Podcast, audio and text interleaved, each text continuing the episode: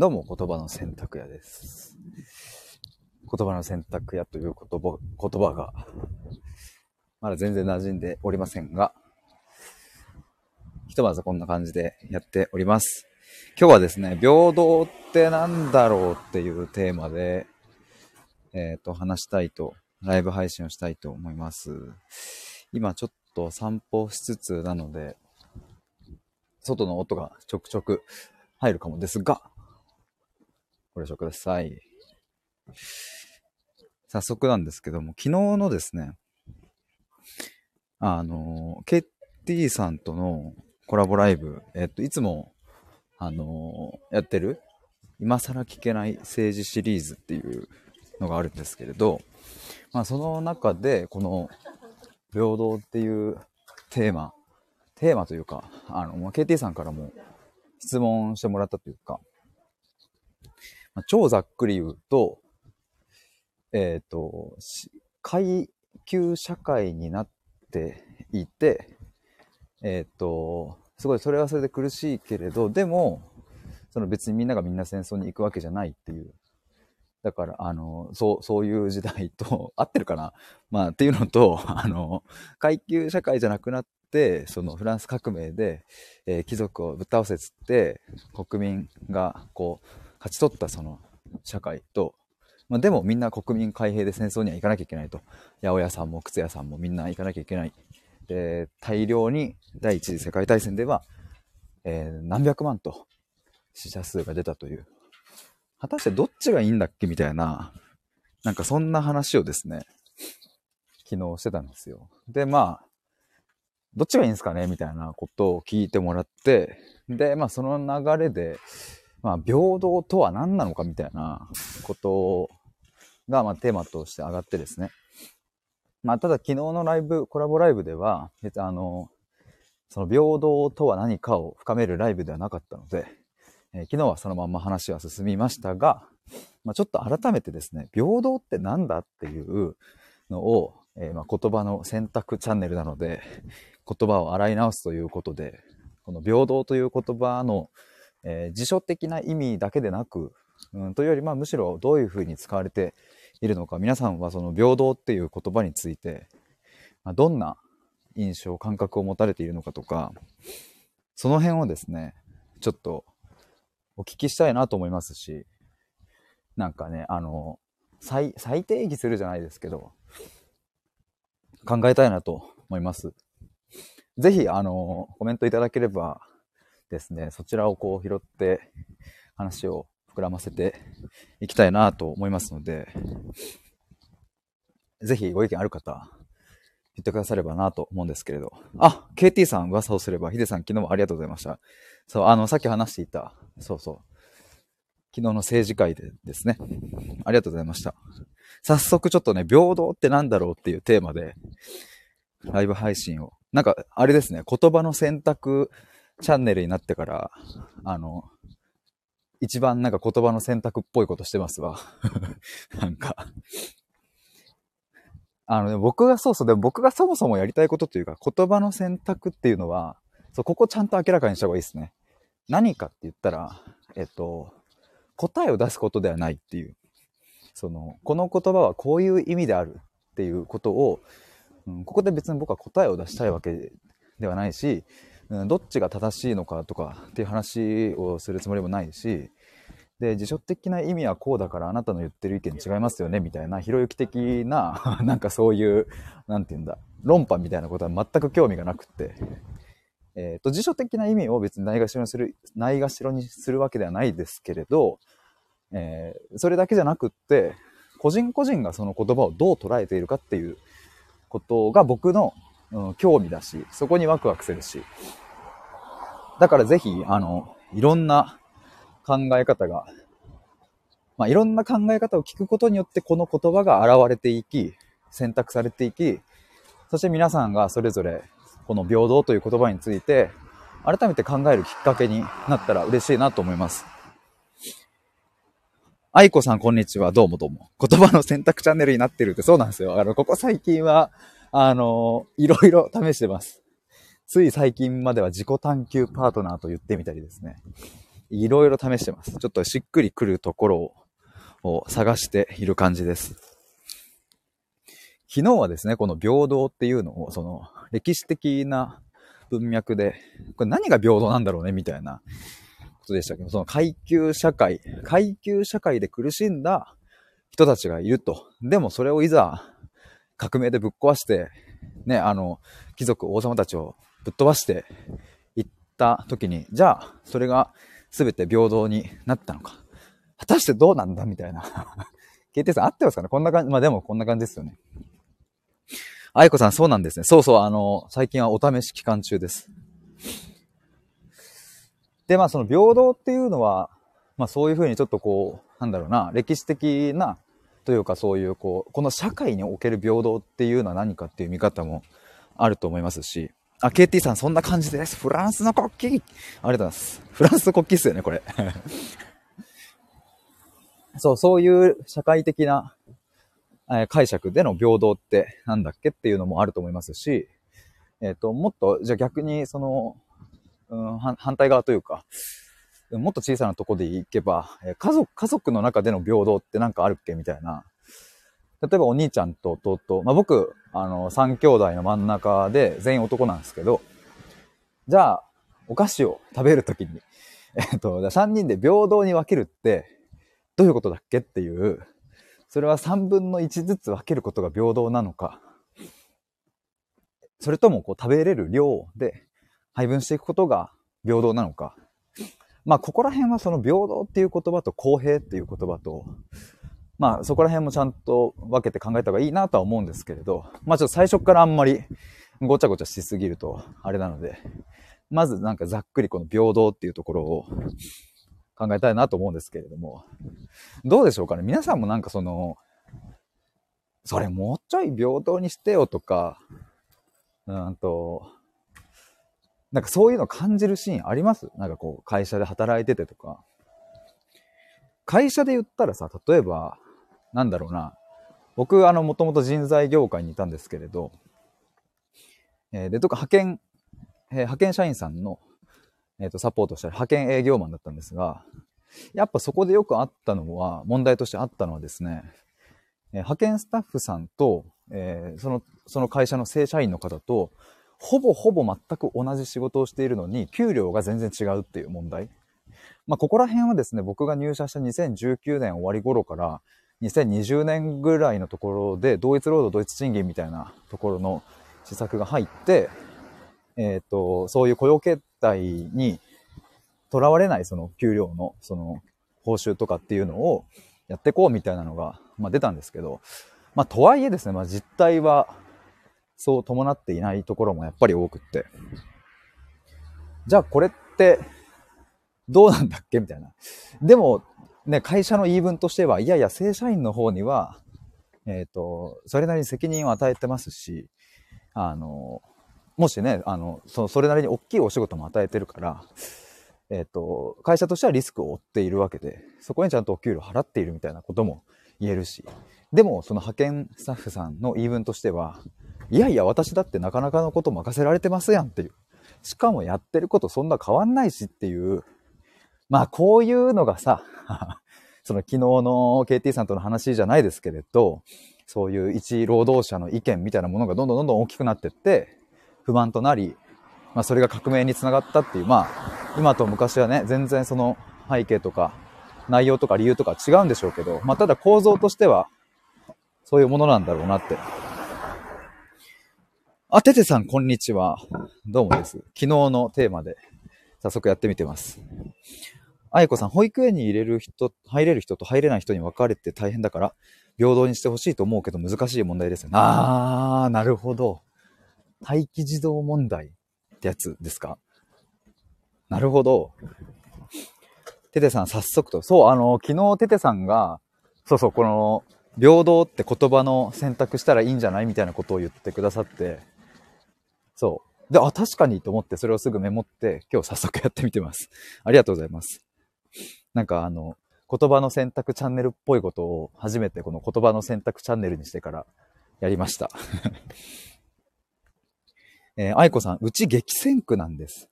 なるほど。ラッキーな状況で入れたけど、えー時期がずれてたら難しかったと思います。なるほど。そうか。だからもう、運。これ、運なんですよね。あれって。完全運なのかな？実はみたいなとこあるんですかね？確かに、運による格差ってさ、これ平等っていうことでいいのかな？どうなんですかね？それ平等じゃんって言えるのか？それとも、いや、その家庭によってね、えー例えば母子家庭もあるしとか、えー収入が違うし、状況違うし、だったらその母子家庭の人優先にすることの方が平等じゃないの？みたいな、なんかことの主張もできそうだしね、みたいな。どうなんですかね、この辺。えー、あいこさんが、ててさんこんばんはと。えっ、と、ててさん、入れる人と入れない人の条件って、そう、なんだ、なん、どういう風になってるんでしょうね。まあ、抽選とは言うものの、その抽選の仕組みとか僕も全然わかんないし、ね、なんか操作されるんですかね。ててさんだねっていう。こういうでもなんか身近に転がっている、それ平等？不平等？みたいなことの話って、結構こういうの考えてくと、なんかその物事の本質が見えてくるだけじゃなくって、その他の事象その今だったら待機児童の問題ですが、そこを考えていくと、なんか他のことにも、こう、本質的には繋がっているみたいなこともあったりして、結構この辺考えるのは面白いなって思いますね。あと何があるんでしょうね。例えば、ちょっと今、たまたまなんか近くにラーメン屋があるんですけど、ラーメン屋で、その学割とかあるじゃないですか。学割で大盛り無料みたいなね。ああいうの、あれ、平等？そうか。でもなんかそろそろあれですね、平等と公平のち違いをちゃんと、あの、区別した方が良さそうな気もしてきましたね。さっきちょっとちらっと言ったんですけど。平等は何か、公平は何かっていうところをちゃんと整理しないと、なんか一緒くたになって話しちゃうと、ずれちゃうのかなとも思ったりして。ててさん、不平等だなって思うことを挙げてみよう。確かにいいですね、それ。皆さんが感じているこの世の中の不平等。これ不平等でしょっていうのがあったら、教えてほしいですね。ててさん、特別割引だから平等ではないよね。うん、確かに。そう。やっぱ平等と公平の違い。あのすっごいね、わかりやすい図があって、あの平等公平違いとかって多分画像検索すれば出ると思うんですけど、なんかあのなんだ、あの、野球場の、なんかこう、の外側で試合を見てる、うん大人と子供みたいなのがいて、で、柵があるんですよね。で、フェンスが高いから子供はさ、身長足りなくて見えないじゃないですか。だから、えっ、と、そこに台を設置して、子供でも見れるようにするみたいな、あの、まあ、動物園とかでもなんかそういうのあるのかななんか台をセッティングするみたいな。で、平等の場合は、えっ、と、同じ高さの台を大人にも子供にも与えると。だから大人は別にね、台なんてなくたっていいんだけど、まあ大人にも台を与えますよと。で子供にもその、えじゃあ50センチの台を与えますっていう。まあこれ平等っていう。一方で公平っていうのは、まあ大人は、えっ、とその、フェンスを越えてるから身長的に。いらないっすよねっていう。ただ子供の場合は、えっ、と、1メートルの台がないと見れませんってなって、じゃあ1メートルの台をちゃんとその子供に与えてあげるっていう。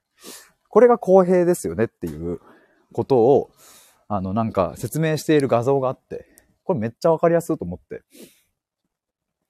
いつ見たんだっけな？なんか1ヶ月前かなんかどっかのタイミングで何かで見たんですけれど、なんか皆さんもちょっとググってみていただけると。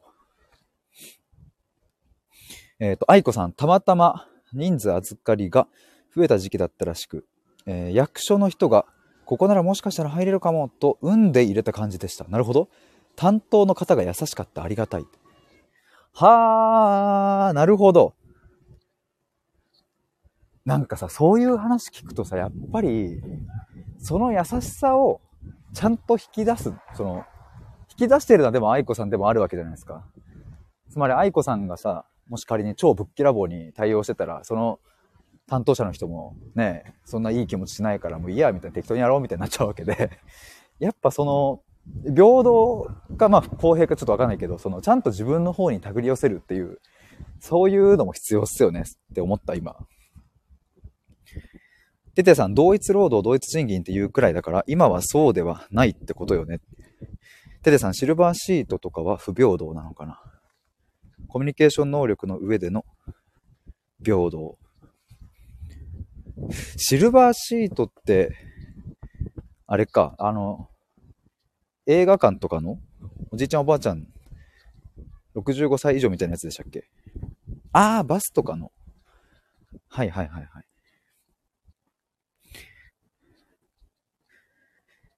でも確かにさっきの平等と公平の定義で、定義というかさっきあのね、あの、ちゃんと、その、子供には代を与えてみたいな、あの定義で言うと、どうなんでしょうね。これなんかまた難しくなってくるな。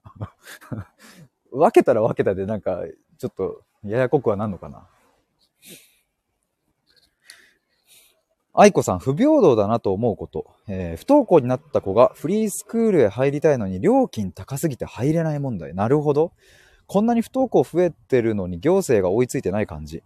助成金出ないから泣く泣くいけてない子がいます。泣きっていう。はー、なるほど。そうか。あー、確かに。こんな、そうっすよね。不登校問題は多分、僕もそんなに数字とかわかんないですけれど、でもめっちゃ増えてますよね。なんかそんな感じする。感覚的にですけど。なんかそういうの読んだかななんか。なんか今ってその、なんだろうな、そういう、あんまり望ましくないさ、いじめとかっていう不登校も、まあもちろんあるんでしょうけど、そうじゃない、シンプルに行く意味なくねみたいな。なんか積極的に不登校になってる子たちも多分増えてるような気がして。だからなんかね、その、不登校、青5時ですね。貧困冠婚ですね。でもやっぱりそういう、もともとはあんまりこう少数とかの問題だったものがだんだんとこう顕在化してくるとね、行政とかも対応しないと、やっぱそれ不満が募ってって、で、不平等、あ不不不登校のこの親とかがさ、すごい、それはそれでさ、家族も苦しかったりするとさ、やっぱそれ不平等っすよねってなってくるよね。その声が大きくなってきますよね。テテさん、助成金が別資金ってのもおかしな話よね。法人税も一定額超えたら税率少ないんでしたっけ ?KT さん詳しそうって。確かに。一定額超えたら税率少ない。ああ、でもそっか。ちょっと僕詳しくはないですけど、その所得税とかもそうですもんね。あの、安くなるじゃない。高あの累進課税ですから、稼ぎによって違う。これって、公平？平等？いや、平等ではないか。平等ではないですもんね。お金を稼げば稼ぐほど税率が上がって国に納める税金が上がるっていうことは、えー、これは、まあ、あの、言い悪いとかではなくて不平等ですよね。その、それ、その、この税金の集め方が、あの、いいとか悪いとか抜きにして。ただ、不平等なんだけど、公平ではあるっていうことなんだよな、多分。その、金持ちと、うん、そうじゃない人たちの税金を、あの、全く同じにしたときに、しかも、お金持ち側の方の収入に合わせて税金を取ろうなんていうことをしたら、それは、もう到底その一般庶民たちは払えないわけで、そんなんしたらね、もう不満も募りまくりですからね。だから不平等だけど公平にしてるっていう。だ公平だから、まあこの、あの、大半の一般、一般庶民っていう言い方でいいのかな。人たちからは、まあ不満が上がらないような仕組みにはなってるっていうことですよね。っていう理解で合ってんのかな。テテさん、大企業が得な税っていう。税金とかさ、でも確かに、税金ね、いや僕もその、会社員を辞めて、自分でこう確定申告とかして、あの、税金を見るようになってから、なんか、あ、こ、こんだけ払ってんだっていうのも、ちゃんと意識するようになったし、社会保障の、あの、健康保険とか、そういうもの年金とか雇用保険とか、あ、俺こんだけ払ってんだみたいな。そういえばちゃんとなんかね、理解するようになったけど、でも会社員だった時は、そんなもの一切考えてなかったので、天引きされたものがね、手取りして、手取りとして入ってきて、やったーみたいな感じだったんで、税金とかもね、この平等不平等とかを考える時にはすごく、なんか分かりやすい例ではありそうですね。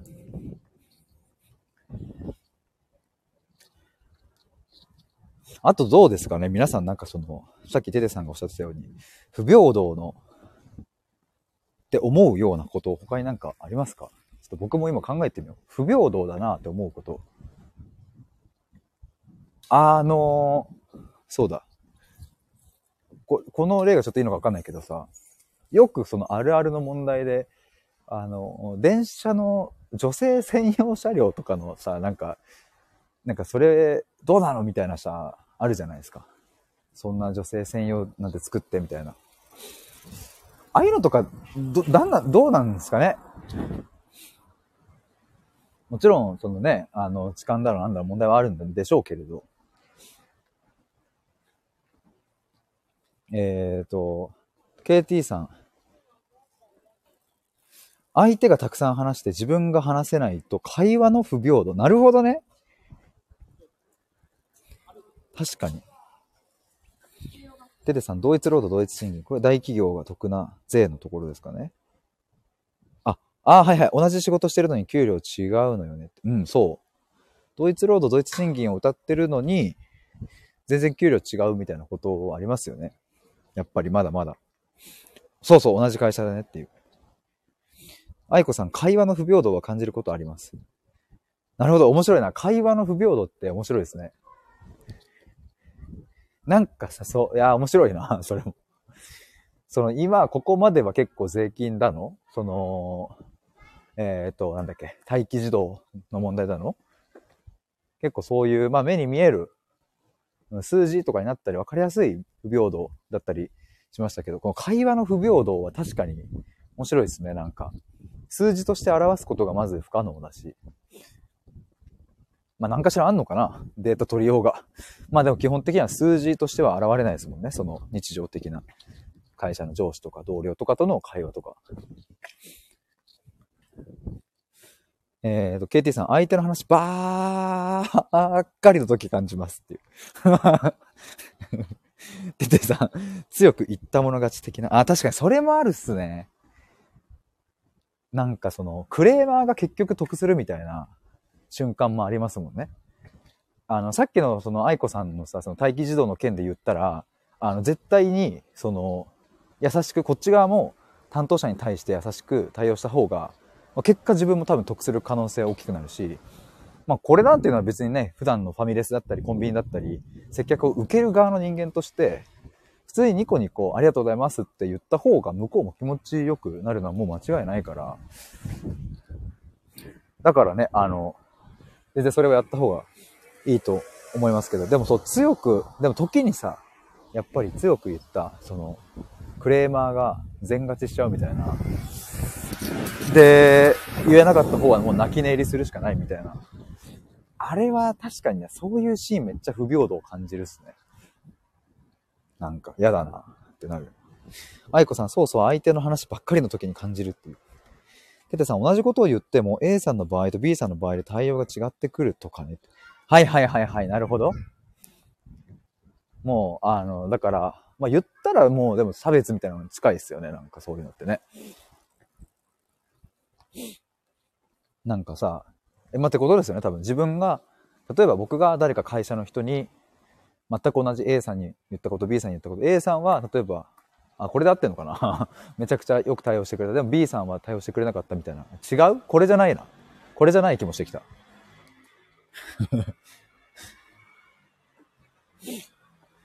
愛子さん、私、自分ばかり話してないかすごく気になります。それめっちゃわかりますわ。僕もね、それをね、常にこう、なんかそこにアンテナが立ってる感ありますね。今年に入ってから、うんと、本当にありがたいことにですね、対話のコミュニティやったりとか、こうして皆さんとね、あの、ライブしたりとか、コラボしたりとか、いろいろそういうなんかこう、本気で真剣に楽しく対話するみたいな時間が増えてきて、で、なんかその経験を積み重ねてきたから、徐々にですね、なんかその、自分話しすぎてないかな、みたいなことの感覚を持ちながらも、自分も話せるようにはなってきたなとは思うんですけど、やっぱりその感覚はずっとありますね。ててさん、自分も営業してるけど、おじいちゃん社長一人でやってるところと、大手の営業所レベルでは対応違うのよね。あー、はいはい、かっこ自分っていう。なるほど、なるほど。確かにそれはありますよね。おじいちゃん社長一人とね、大手の営業所だと、なんかこう、なんていうんですか、親密感とか、そもそもこう、心理的な距離感みたいなのも変わってきますもんね。なるほどな。会話をじゃあ平等にするっていうのはさ、それはさ、なんだろうな、一概にどうこう言えないけど、話す時間が基本的に、まあ同じ、近い時間であることとかになってくるのかな。その辺どうなんですかね？会話を公平にすることと、会話を平等にしていくことと、なんかこ、ここにはなんか違いがありそうだし。会話の不平等の、いや、この問題を考えるの面白いな。愛子さん、よし、今日は楽しく話すぞって、久しぶりに友達に会うと聞かせ役になってしまうという。いいんだけど、ずっと聞いてると疲れる。楽しく話したかったのに、こんな感じ？と一人で思ってます。うーという。なるほどね。なるほどね。確かにな。いや、僕もなんやかんや結局聞き役みたいなことになってること多いからな。すごい気持ちはわかりますね。テテさん、金太郎飴的には扱えないのよねって。30歳の人と60歳の人に IoT の話を同じようにしても伝わらないもんね。まあそうですね。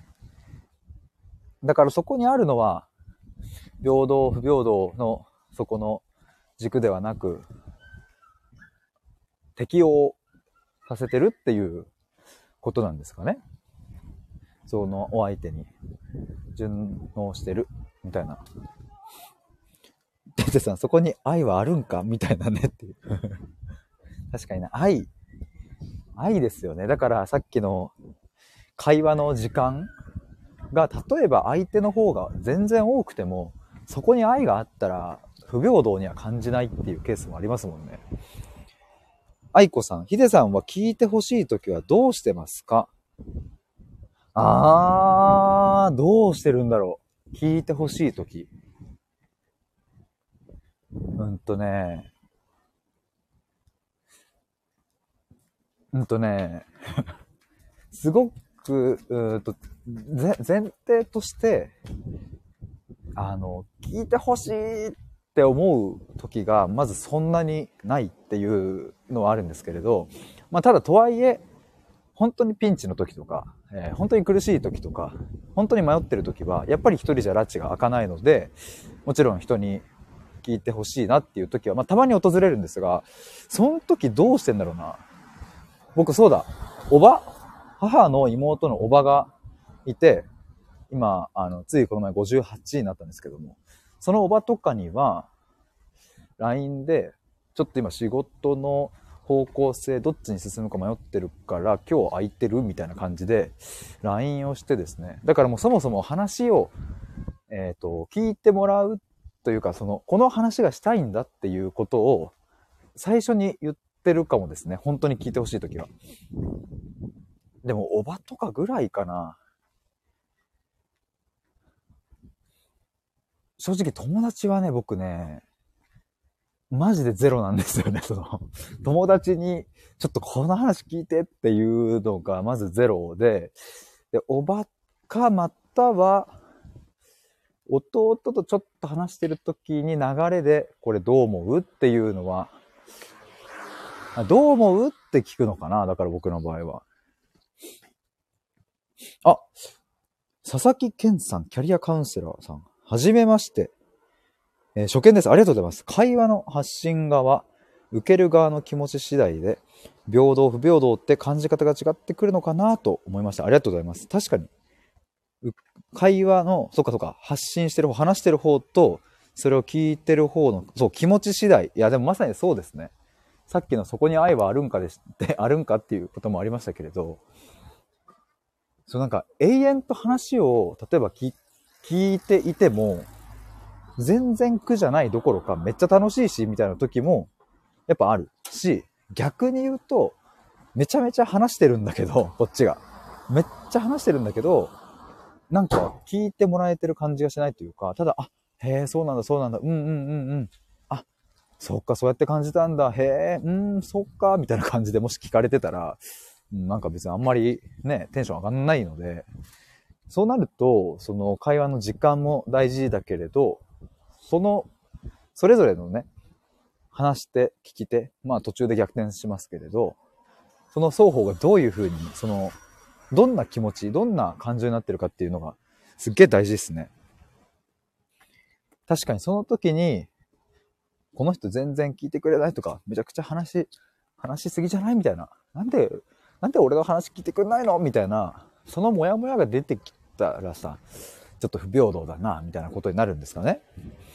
まあ、今日の話につなげると。愛子さん、おばさんのことを信頼されているんですね。そうですね。もう本当それにつきますね。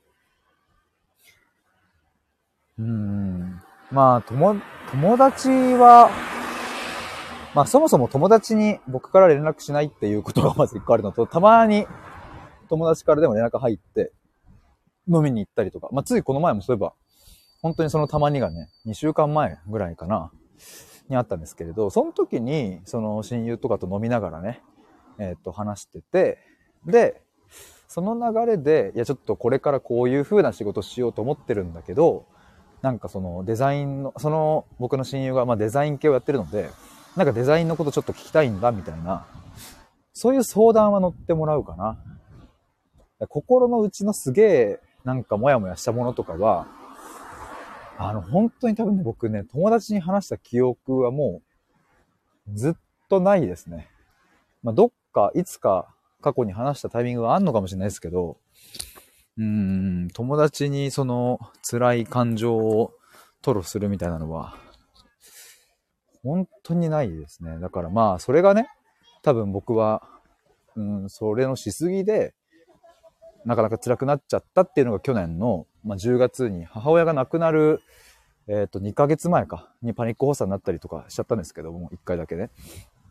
まあ、そういう性質もあるのかなとは思うんですけれど、テテさんが、ケンさんはじめましてと。テテさんはじめましてと。えー、あやこさん、友達に相談は私も難しいです。報告はするけど。ね、なんかやっぱそのその感じすごいわかります。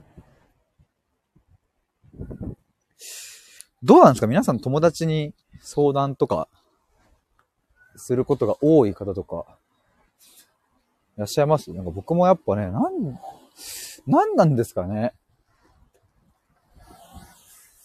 友達にまあ相談したいとも思ってないのかな？ちょっとこの辺は対話する中で出てきそうな予感がしますけれど。やでもこのなんか目に見えない会話の不平等ってね、KT さんが言ってくれましたけれど、このなんか目に見えない、なんかまあ特にこういう心の方面、佐々木さんも言ってくれましたけれど、その受け取る側、発信側の気持ち次第みたいな、その気持ちが動くところの不平等とかを、なんかつぶさに観察していくっていうのは、なんか僕としてはすごいそこが多分あれなんだろうな。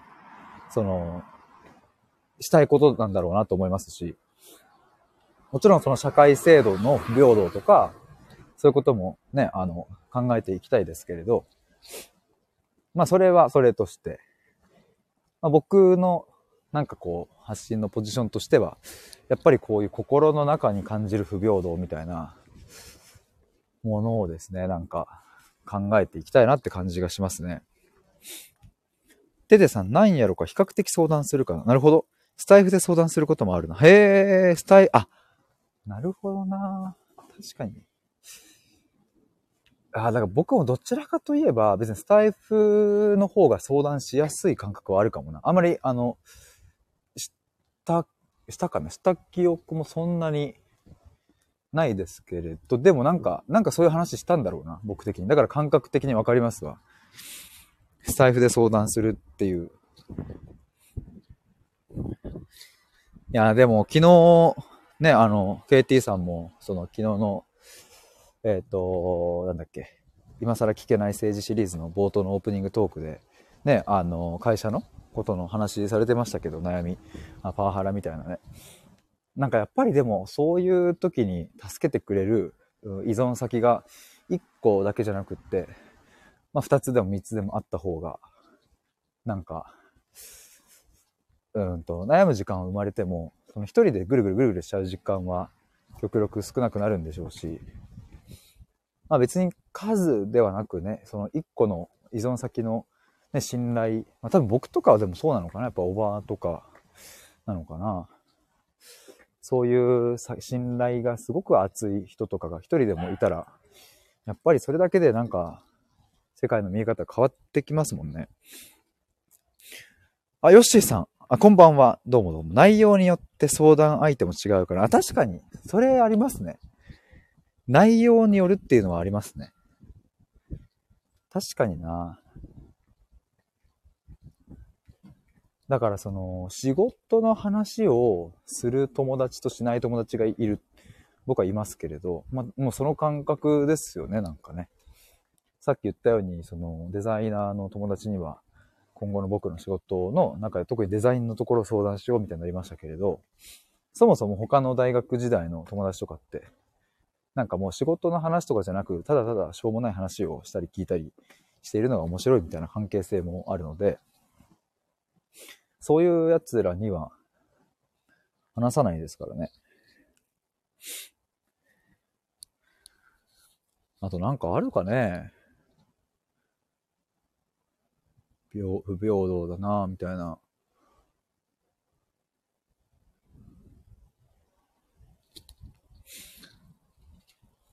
僕もそんな普段感じてないのかな何なんだろうな。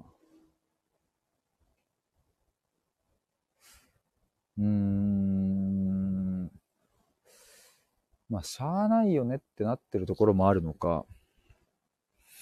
ててさん、容姿で対応違うとか、ああ、今ね、ちょうどでもまさにその容姿のところはね、ぼんやり頭に浮かんでましたね。確かにな。それはありますよね。だから、まあ、特にそうだそうだ、なんか思い出した。あの、就活、僕が終えて、大学4年の時にですね、就活支援とかをやっていたんですけれど、まあいろいろそういうのやってるとですね、いろんな業界の人から、まあ内部事情を聞いたりとか、その業界ってもうすでに社会人の方からですね、聞いたりする瞬間もあったんですけど、例えばですね、やっぱり商社とかってめちゃくちゃ女の子顔線で撮るみたいなのは、ある。まあ普通にまあ、今でもあるみたいで、まあそれはね、なんかまあ、まあそうだよなっていう感じはまあ普通に予想はつくんですけど、でもなんかね、すごいびっくりしたのが、あの、どこの会社とかは言えます、言えないですけれど、なんかね、その前年度の売り上げがこうトップ、え成績が良かった部署の部長から順番に新卒の女の子の、を、その自分の部署にこうなんか持ってくるみたいな、そういう配属的なね。なんかそんなの、まあ、これ噂程度なのでね、実際のところはわかんないけど、まあそういうことやっててもおかしくはないよなっていう感じはしましたね、なんか。えっ、ー、と、佐々木さん、容姿は肌で感じ、感じるですかね感じることありますねと。あると思います。ですよね。まあ自分自身もやっぱりね、大学時代とかも、あの、すげえイケメンな友達とか、あの、いて、で、やっぱ、歩 歩いてると、その、例えば新刊とかめちゃめちゃ顕著に出ると思うんですけど、新刊、あの、ビラ配りとかでね。やっぱイケメンに集まる。そりゃそうだよなっていう そんなイケメンだったらまあ来るよなっていう。まあでもなんだろうな、この、容姿で差がついてしまうのは、なんか僕はね、なんかその、差別だとも思わないというか、いや、もちろんあれですよ、その、それを、うん、人が傷つく形で公言したりだとか、侮辱したりだとか馬鹿にしたりとかもそういうのも最悪なので僕はその一切を許し許したくないし許さないしそんなんすんなよって。だからよくあの前も言いましたけれどねあのブスいじりをするやつとか、その関係性、信頼性とかが、まあ、あるブスいじりだったらいいんだけど、その、そうでもないのにブスいじりするやつとか本当終わってるなと思うんですけど、でもなんかまあ、あの、まあ、それは許せないんだけど、でもまあ一定そうなるのはしゃあないよなっていう、なんか、そういうことにしとかないと、つじつま合わんしというかね、まあそうなるよねっていう。それはね、みんな自分の好みの、こういう顔が好き、こういう体型が好きとかさ、それあるわけで。で、それを、こう、なんだろうな、あの、好きって思われる確率が高いのはやっぱりイケメンとか美女とかなわけで、まあそりゃそうなるよな、みたいな感じですね。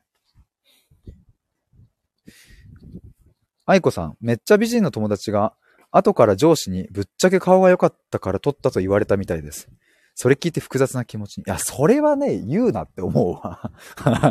その上司は、その、何がしたかったんだろう。その褒めたつもりだったんかな。お前のことぶっちゃけ顔が良かったから撮ったんだよ。はっはっはっは、みたいな。だと、もう、それを伝えたいんだとしたら、もうその上司は本当もクソですね。そんなこと言うなよっていう。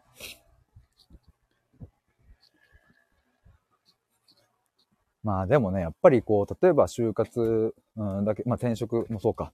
そういう、まあ人事とか表に立つ人って基本的にやっぱ綺麗な人、かっこいい人、うん、が出るわけだし、とかって思うとね、なんかそれは、僕の中では、その、計算が早い人と遅い人がいるとか、うんと、言語化が上手い人とそうじゃない人がいるとか、うん、交渉力がある人と交渉力がない人がいるのと同じように、シンプルに容姿がいい人とそうじゃない人がいるみたいな、まあそういうことなんだろうなっていう。まあなんかね、こういう容姿の問題とかをさ、結構扱うのは結構センシティブだし、僕もあんまりこういう話を、そういえばしたことないなと思うんですけれど。でもやっぱ僕自身もそれをね、なんか、コンプレックスだな、みたいな感じる瞬間もさ、やっぱあったわけですよね。その特にその、大学、大学時代はあった。社会人になってからはね、で、特にこの1、2年のさ、まあ何回も話してますけど、母親とのね、その最後、癌になってからの最後までの時間とかを過ごすと、なんかそんな容姿みたいなもんもさっき言ったように、まあ一個人のなんか違いでしかないっていう風なものになったので、なんか別に今は、あ、もっとイケメンになりたいとか別に思わないんですけれど、でもやっぱ大学生の時とかはね、やっぱり比較しちゃってたし、で、仲いい友達とかがさ、なんかチヤホヤされてたらさ、やっぱりなんかこう羨ましいなってなっちゃうし、で特に僕、そのね、友達は、あの、ミスコンとかも出てるような、めちゃめちゃイケメンのやつだったので、まあ、そいつと歩いてたらさ、そりゃさ、そりゃそっち行くよね、みたいな。でもやっぱモヤモヤしたな、なんか。っていう、そういう時代もあったから、なんかそこ通ってきて、今はそう思えているのかもしんないな。愛子さん狙っていたみたいです。なるほど、その上司が 狙ってたんですね。狙ってたらさ、なおさらさ、その顔が良かったから撮ったとかさ、言っちゃさ、全然逆効果やん。シンプルにさ、普通にね、あの、褒めて、褒めればいいのになっていうふうにね。テテさん、うちの会社は、キャラ採用とスキル採用というムラがあるという話を聞いたことがある。なるほど。能力優先で採用する年と性格とか面白さで採用する年があると。へー、なるほどね。なるほど、なるほど。いやでも僕ね、やっぱその、あ、そうそう、学歴社会とかこ、これもなんかそうだな、出てきたな。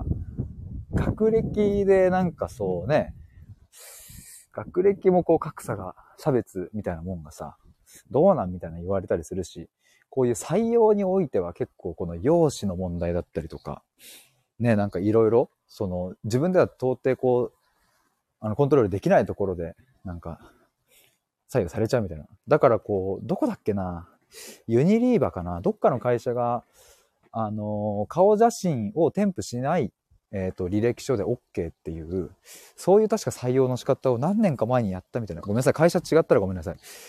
でもなんかそういう会社とかも出てきて、でもなんかわかるんですけど、僕はね、なんかね、なんだろうね、その、まあ、しょうがないじゃんって やっぱちょっと思ってるんだな。そういうもんじゃないっていう。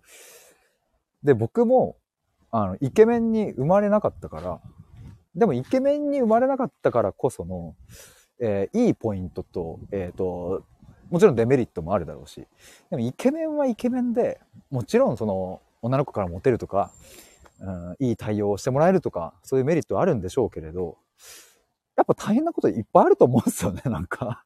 だからなんか、なんつうんだろうね。その、極度に顔採用なんて最悪だとか、なんかそういう、例えばその性格もそうですよね。性格の差でなんか人を判断するなんてみたいなのも、あんまし極度になってくると、ちょっと僕は違和感を感じますね。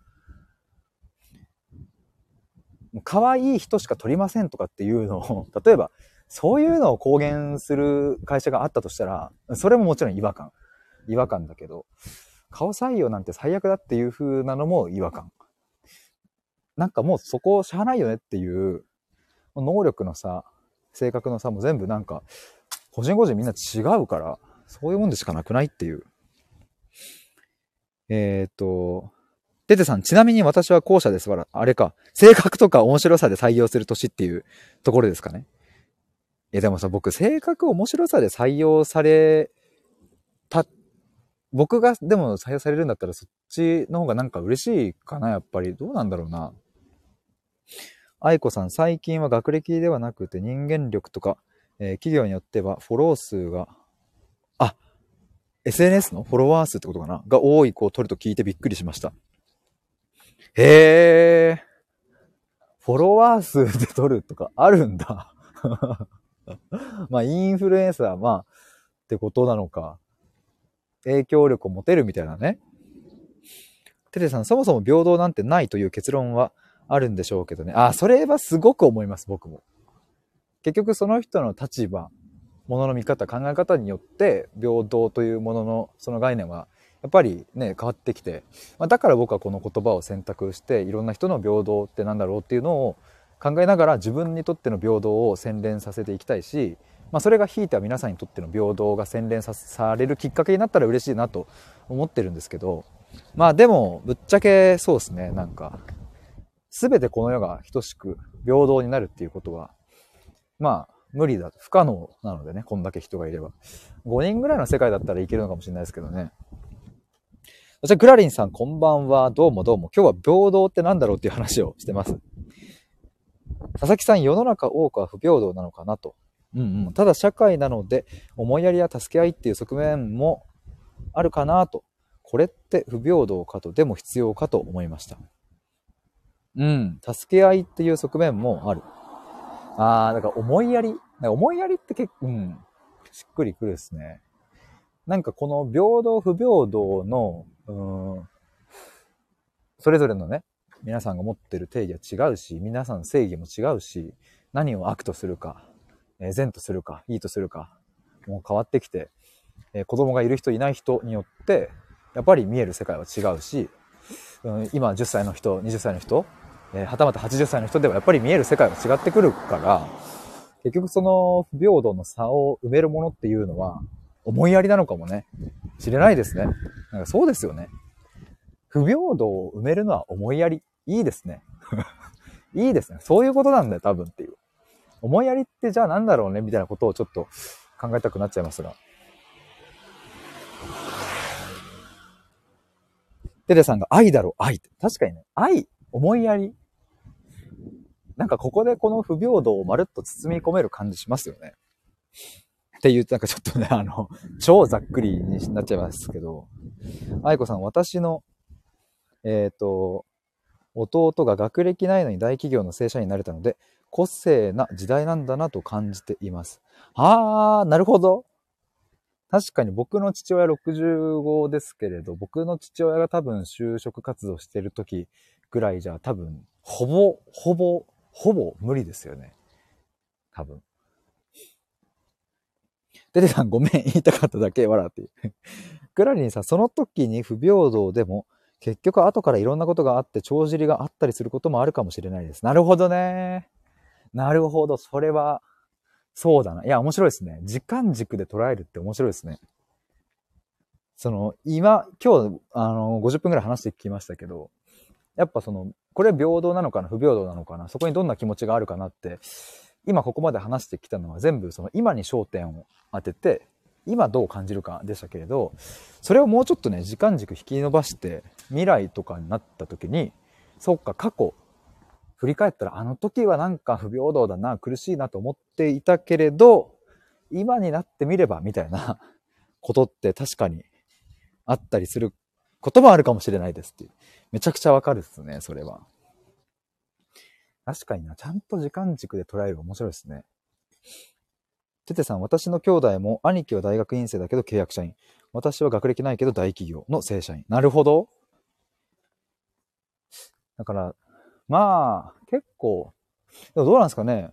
ててさん、僕、昨日の話ですと、僕がおぎゃーと生まれた時くらいに、えっ、と、会社員になられたっていう話でしたけれど、当時ってね、多分今ほどその、なんだろうな、今ほどとか今よりも圧倒的に多分学歴重視だったわけじゃないですか。そんな中で、そうやってこう、まあ、ある種そういうね、なんか、あの、その当時からしたら、なんか勝ち組とか言われる、まあ、今はね、そういうものもないんだろうけど、そこにこう、入り込んだっていう。でもさっき言ってたその性格とか面白いみたいな。だから人間力で突破したっていうことでも、それってなんか一番なんか最強じゃないですかね、なんか。そういうさ、なんだろうね。能力とかスキルとかっていうのももちろん一定ね、その人の魅力なんだろうけど、そこじゃない部分のね、まあこれも線引き難しいですけどね。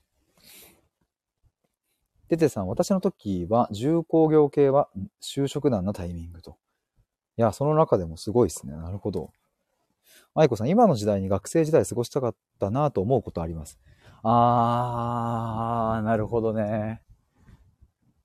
確かに。いや、だから僕、本当になんだろうな。いや、ありがたい時代に生まれたなっていうことはね、すごいよく思います。僕自身。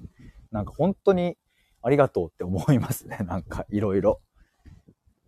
まあなんかね、ばあちゃんから戦争の話とかも聞くし、なんか、なんだろうね、ちょうどこの戦争とかもなくってさ、まあ今日本は。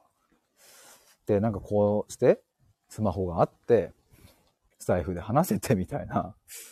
いや、これだって、ねえ、20年前じゃありえなかったわけで、いや、10年前でもありえないわけで、僕の兄貴は僕の、えっ、と、5個上ですけれど、僕の兄貴が20、今、僕7歳なのでね、僕の兄貴が27歳の時に、財布の配信なんてできなかったですからね。そう思うと、本当ありがたいなっていう。テレさん、兄貴はそれが厳しくていいまで言ったけど、景気回復せず就職な。なるほど。タイミングという名の不平等もあることに気がついてた。あー、なるほど。確かに 確かに、もう、もうタイミングだよね。100%もうタイミングだよね、みたいなものもありますもんね、世の中。あとちょっと早ければとかさ。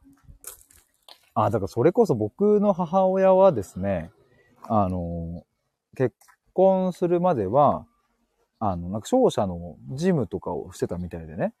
で、まあなかなかいい感じで働いてたみたいなので、そのまんま働いていれば、結構ね、あの、いい部署だったそうなんですけれど、ただ当時は、あの、ことぶき退社、結婚したら会社を辞めるっていうのが当たり前の時代で、むしろみんなおめでとう、退職おめでとうみたいな感じで、えー、送り出されていたそうで。ただ母親が辞めた2年後ぐらいに、なんか男女、なんとか共同参画社会でしたっけ？ちょっとわからないですけど、なんかそ、それ系の、なんか男女雇用機会均等法とか、なんか、ちょっとどの、どの何かわかんないけど、そういうのの法律が定まって、だから僕の母親が結婚した2年後に結婚した同僚は、会社を辞めないで済んだらしくてね。タイミングだなっていう。だからもう母親は本当は働きたかったけれど、もう専業主婦にまず一旦なる道をもう取るしかないみたいな。上司もみんなお祝いしてくれて、退職おめでとうみたいな、結婚おめでとうみたいな。だからやっぱりこれも、あれっすね。これもってか、これまさにタイミングの例ですよね。あと2年遅かったら、ずっと今でも働けてたのにっていうのは母親がよく言ってましたね。だから母親は出産した後のタイミングでパートとか始めて、で、まあ、癌になる直前まではですね、老人ホームの、えっ、ー、と、ジムで最終的にアルバイトから正社員に変わったりはしていたんですけれど、でもね、あのー、心の中にはそういう、なんだろうな、まあ、商社で、こう、営業マンの人をこう支えてみたいな、で、すっごい忙しかったそうですけれど、そういうのを、本当はやりたかったな、みたいな。愛子さん選べない時代、タイミングですね。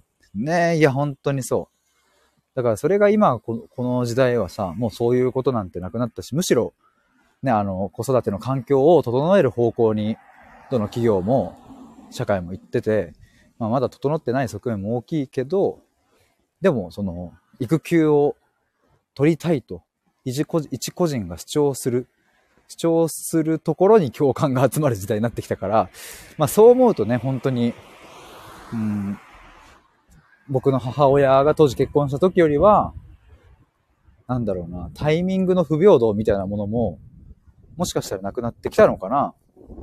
でもどうなんだろう、10年後とかになったらさ、あの10年前はいろいろタイミングで不平等があったよね、みたいな話になるのかもしれないですよね。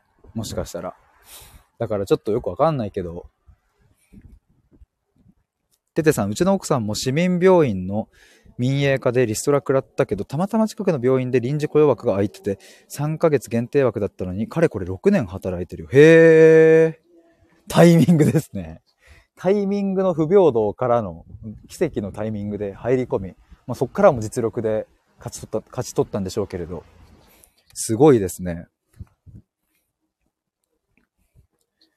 それを思うとね、本当に今はさ、僕もなんだろうな、その会社を辞めるっていう選択をした時も、うん、まあ自分の意思でしたし、で、と今、それをこう、わ、やっぱやめときゃよかった、あ、その続けときゃよかったみたいな後悔もなければ、まあ今もいろいろ自分で発信したりしつつ、他の仕事やったりしつつ、納得感はあるので、まあこれがどう、どう展開しようと、うん、めちゃめちゃ失敗しようと、めちゃめちゃまあうまくいこうと、まあうまくいったらそれはいいんですけど、失敗しようと、なんかそこには、うん、悔しさはあっても、変な後悔はないというか、うわ、あのタイミングでとかはないので、だからそうやって人生を選択できる時代になったっていうのは、うん、とってもありがたいなと思うし、うん、いい時代なんだろうなとは思うんですけれど、まあ、ただみたいな、逆にだから生きづらいっていう。これ僕がよく言ってるんですけれどね。クラリンさん、先駆者は大変ですけど、後からの方々のためにも、産休、育休からの復帰は頑張ってほしいなって思いますね。いや、わかるな。いや、そういう事例がね、1個でも2個でもできるだけで違いますもんね。特にね、あの、小さな部署とか小さな会社とかだとさ、1人目っていうその事例が本当に響きますもんね。ね、わかるな。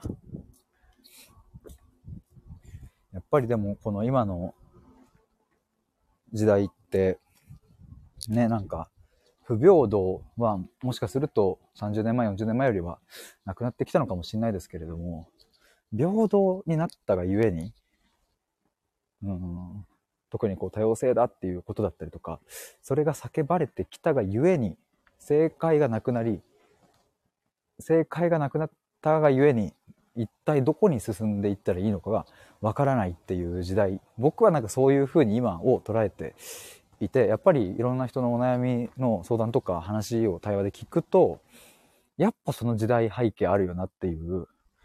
だから戦時中にはない悩みが今にまあもちろんですけどそれがすごく色濃く反映されているなみたいなその正解がないからこその悩みっていう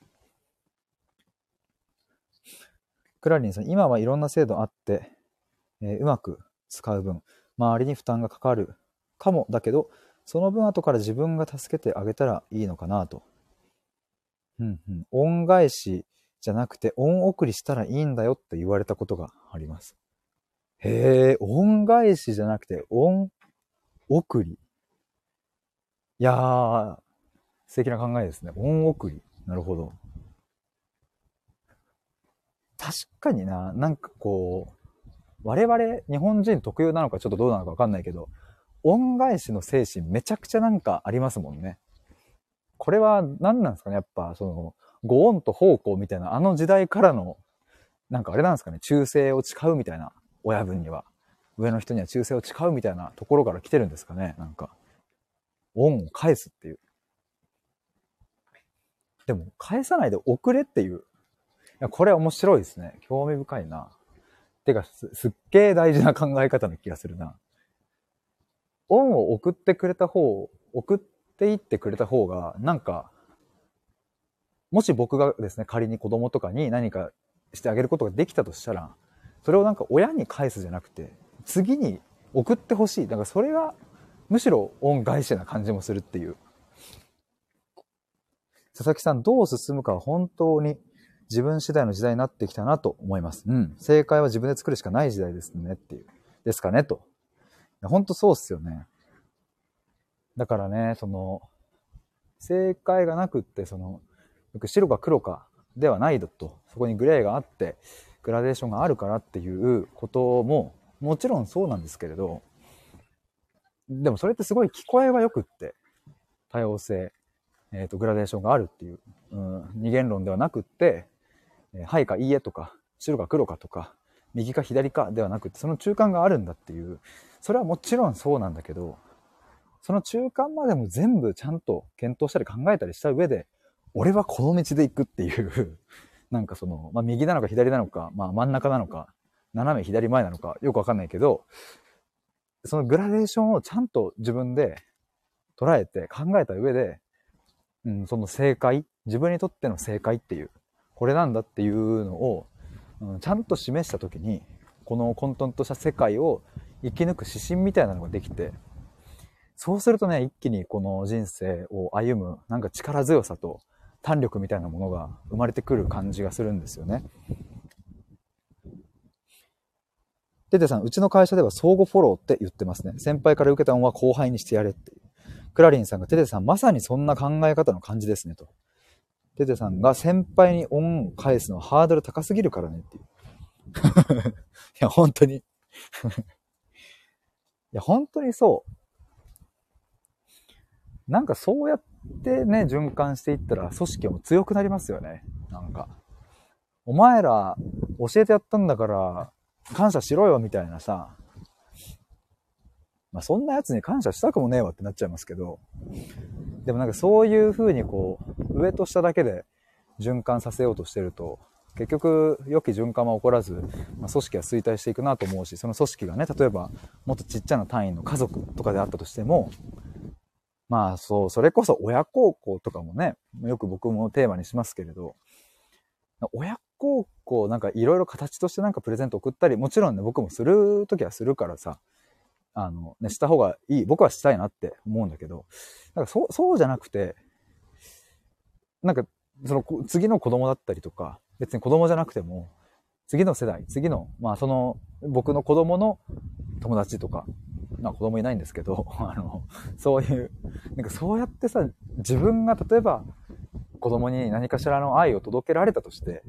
その愛を仮に受け取ってくれたとして、そんな嬉しいことがあった時には、あの、僕に返さないでいいので、その愛をもっともっと自分で育てて、次の世代に、他の人に届けてってほしいなって心から思うので、なんかそうやって恩送りいいですね。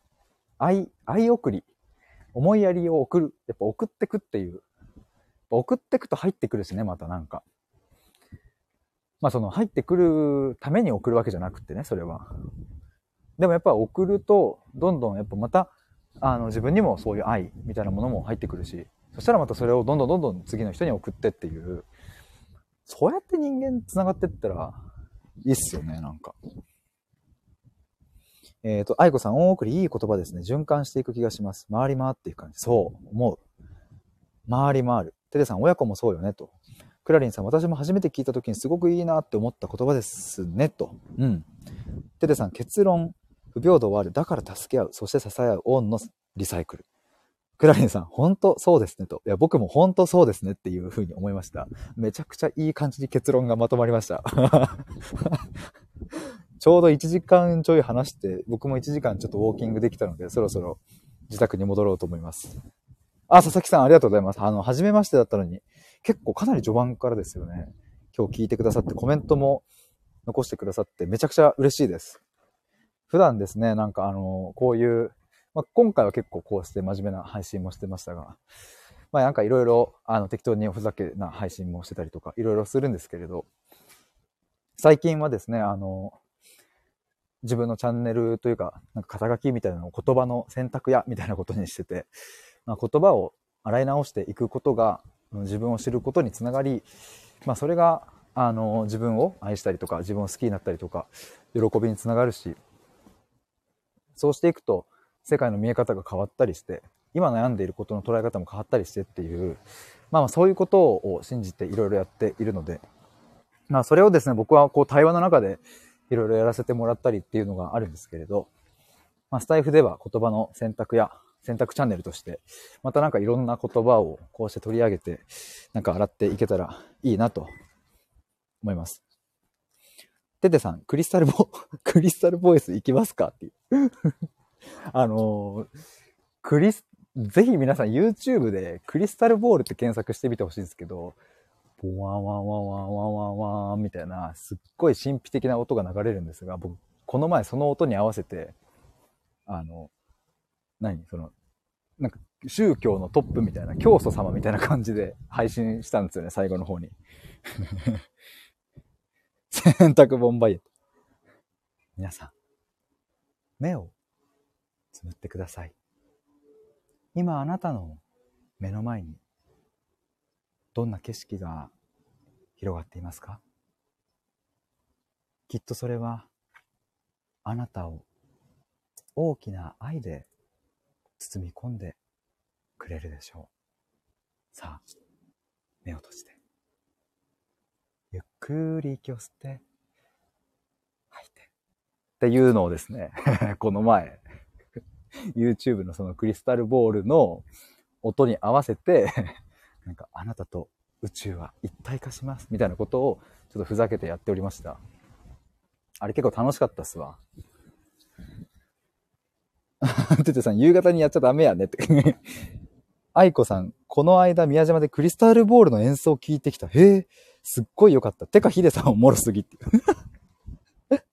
クラリンさん寝ちゃいそうですねって。いや、そう、なんかこの前このおふざけ配信でね、あの、本当に今みたいな感じで音を鳴らしながら、なんか結構でも楽しくなっちゃって、この話し方でね、結局ね、15、6分、皆さん、どうですか？今僕の声があなたの心の中にスーッと入っていってます。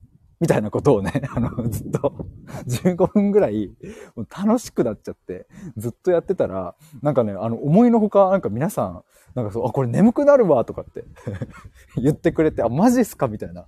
ちょっと嬉しくなっちゃったんですけど、また眠くなるってちょっと言ってもらって、なんか僕、そっちの道に行こうかな。言葉の選択はやめて、クリスタルボールヒデとかななろうかな。クリスタルボール配信のなんか、サブアカ作ろうかな。新しく。なんかさ、スタイフもチャンネル2個持ってる人とかもいらっしゃるじゃないですか。そっちの方ではひたすらクリスタルボールの音を流し続けて、安眠チャンネルとしてやるっていう。えっ、と、デレさん、宮島で？と、クラリンさん、クリスタルボールとヨガはめっちゃ良かったです。それ相性良さそう。そしてそこに僕の声が混じればもうあなたも宇宙と一体化です。ててさん、愛子さん、私広島と、あ、そうなんですね。愛子さん、ててさん、宮島で、しかも大聖院であったから最高でした。愛子さん、え、ててさん、広島なのよろしくお願いしますと。ね、広島つながりですね。宮島に大聖堂があるのとクラリンさん、癒しボイス、ありがとうございます。ちょっとおふざけから始まった配信ですが、ちょっと、ちょっとサブアカありだな、スタイフで。あの、寝る前のお供にっていう クリスタルボールヒデっていうチャンネルでやろうかな。愛子さんありますよ。私も初めて行きましたが、大浄化されました。え、佐々木さん、僕も広島で？本当にっすか？愛子さん、佐々木さんもよろしくお願いします。すごい。この配信にたまたま47分の1で広島が、広島県の方が3人いるっていう、すごい確率ですね。クラリンさんいいなっていう。ね、ちょっと、そう、あの、宮島行きたいっすね。行ったことないっすね。テテさん、うわ佐々木さんよろしくです。いや、嬉しい、なんか こうして、繋がるの。クラリンさん、大浄化されたいですって。佐々木さんが、愛子さん、テテさんよろしくお願いしますと。いやー、なんか嬉しいっすね。おっと、なんか、落ちた。誰だ？子供か。いや、そろそろ、あとね、1分ぐらいで家に着きますので。あ、ヨッシーさん。私は、横島かも。横島？横島って何でしたっけ？ごめんなさい。ボケだったとしたら、あの、全然わかんなくてすいません。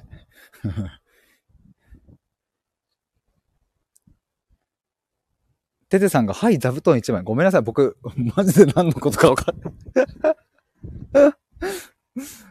愛子さん、宮島ものすっごい素敵ですよって。テテさん、あの、ありがとうございます。僕は、あの、全然わかんなかったので。や、あ、いや、今日半、あ、ヨッシーさん、心が邪だから言葉の選択必要。なるほど。説明させてしまってすいませんね。本当に。クラリンさん、わらわら。アイコさん、ヒデさん、今度面白配信してくださいって。じゃ、今度、あの、マジで別アカ作って、そっちでひたすらおふざけ、あの、秀教、秀教作って、ちょっと、秀教入信者おいでっていう、とびきり怪しいライブやろうかな。悪徳セミ、登場する人は悪徳セミナー講師と、あと、もう本当にやばい、えっ、ー、と、トップの競争。を登場させて、で、僕の、あの、一本収録を50万で売る。っていう。よしさん、汗、汗、わらわらっていう。マイコさん、信者になろうから、ぜひ、あの、信者に、あの、皆さんなった方がいいですよ。僕の、僕の声には、あなたを心から癒していく効果があります。きっと皆さん、普段の生活の中で、疲れていること、苦しいこと、不安なこと、どうにもならないこと、たくさんあると思います。でもそのすべてが僕の声を体の中に入れることで、じゃーっと溶けて、体の外に、心の外に抜け出ていくんです。ぜひ入信を。えっ、ー、と、クラリンさん、もうみんな信者かもっていう。あ、もちゃさんが 癒されに来ました。もうすでに入会されてますね。入信してますね。秀教に。アイコさん、確かにみんな信者。すごい怪しい空間みんなで作りたいな。初めましての人が来た時に、え、何ここ？みたいな。え、怖ってなるようなぐらいの最高のおふざけチャンネル作りたいですね。テテさん、えっ、ー、と、お布施は3000円ですよっていう。で、もちろさん、あ、皆さんこんばんはとありがとうございます。愛子さん、やばい、騙されるぞっていう。僕の声、え、てかあれ、スタイフのさ、有料配信って最高額いくら出せるんだろう ?1 万ぐらいかな？もし10万とか設定できれば、あの、マジでふざけて10万の収録とか出したいな。これであなたも救われるとかっていう。あ、ぜ、これを聞いたらあなたの悩み全部なくなりますみたいな。でも、でもあれだね。なんかそのふざけとは言ってもさ、あんまり行き過ぎるとちょっと運営からちょっと注意入りそうだわ。ちょっとあんまり、えダメだ。ちょっとあの楽しくなっちゃうと僕ね、本当にこう、なんか抜けちゃうんですよ、ネジが。もうなんか、もう楽しくてさ、もうそれになっちゃうからちょっと、ちょっと気をつけよう。それはちょっとやめとこう。えっ、ー、と、クラリンさん、クリスタルボール奏者の方と繋がれたら本当に色々できそうかもですね。ガチで。え、でもちょっとやってみたいかも。なんかあの、さっきのさ、皆さん、目を閉じてください。で、あの、この声出してる時すごい楽しいんですよ、なんか。なりきっちゃってて、自分が。すっげえ楽しくて。で、なんかそう、さっきも言ったけど、思いのほかなんか、あの、好評いただいたのでなんか調子乗ってます、今。で、でてさん、言葉の選択以外の目的に使用されますっていう もちろさん、散歩しながら競争されてるヒデさんっていう。確かにね、あの、結構でけえ声で喋っちゃってるっていうね、よくあれあれなんですけど、テンション上がるとね、だからよく振り返られます。通行人に。しかも僕有線のイヤホンしてるんでね、なんか電話してる感も多分ないから、透明だとね、よくわかんないんですよね、多分。えっ、ー、と、もちゃさんとこんばんはと。ヨッシーさん、もちゃさん、皆さんこんばんは。移動しながらほぼ潜って聞いてました。ありがとうございます。マジでありがとうございます。ててさん、よく笑わずに言えるよねっていう。クラレさん、わらわらっていう。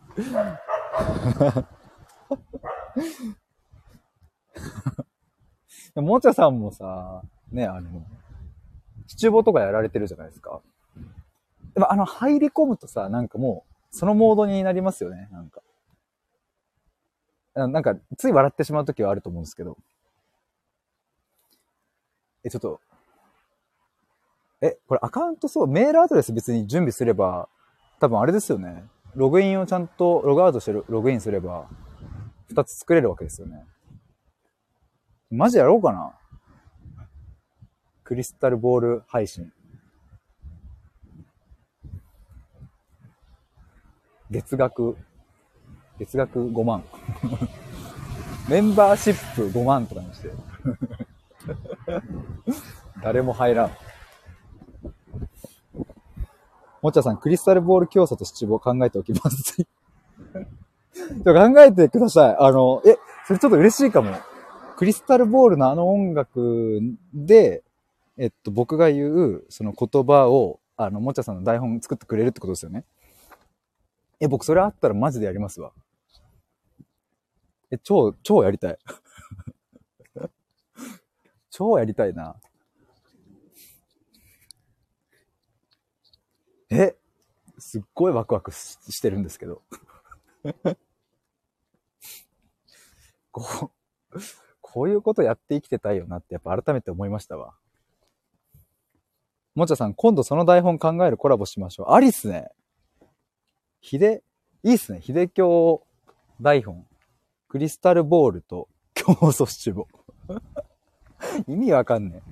もう七五とか その、シチュエーションボイスだから、そのね、あの、彼氏、彼女とか、そういうさ、なんかこう、あ、こんなキュンとする瞬間があったらいいなとか、まあ、実際にあるみたいな、そういうのだからシチュエーションボイス、ね、あれですけど、クリスタルボールと競争っていう、このシチュエーションはね、そもそも見かけないですからね。それを七五と言って台本を作ってやるあたりがもう最高ですね。